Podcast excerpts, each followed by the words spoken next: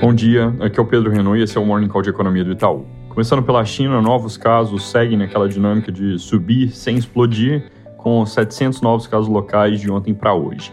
Hoje à noite, o Banco Central por lá tem decisão de taxa de juros e deve mantê-las estáveis nos patamares atuais.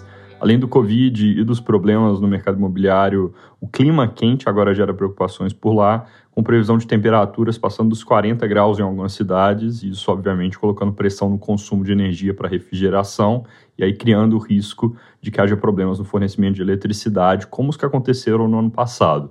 O governo lá atrás disse que eles não voltariam a se repetir, mas as restrições de Covid vêm afetando a distribuição de carvão, e aí com isso algumas usinas térmicas estão rodando com bem pouco estoque.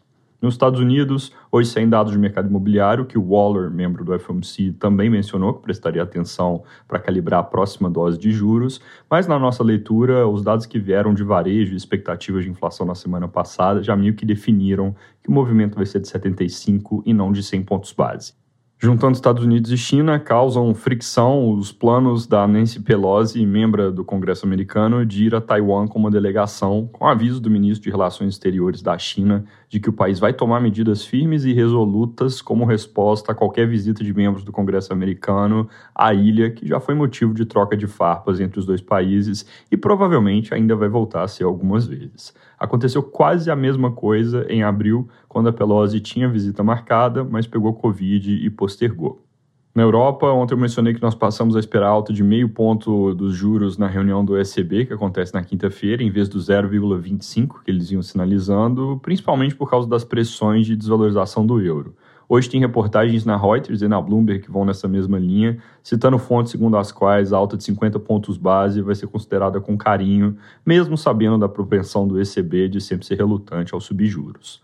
Aqui no Brasil, ontem, 10 estados, inclusive São Paulo e Minas, anunciaram redução das alíquotas de ICMS sobre etanol, na mesma proporção da redução que fizeram para o ICMS da gasolina quando implementaram o teto estabelecido no PLP 18. Esse movimento ele vem da aprovação da PEC na semana passada. O foco dessa PEC no noticiário ficou todo na parte dos benefícios sociais, mas também tinha esse assunto secundário de manter a competitividade dos biocombustíveis frente aos combustíveis fósseis. Outros estados devem seguir esse movimento, e se todos fizerem e o repasse for pleno para o consumidor, o alívio adicional nos preços de etanol deve tirar cerca de 7 pontos base da inflação nesse ano, ou seja, nossa projeção para o fim de 2022 cairia de 7,2 para perto de 7,1, tudo mais constante. Pouca coisa, porque o grosso do peso de combustíveis no IPCA vai para a gasolina.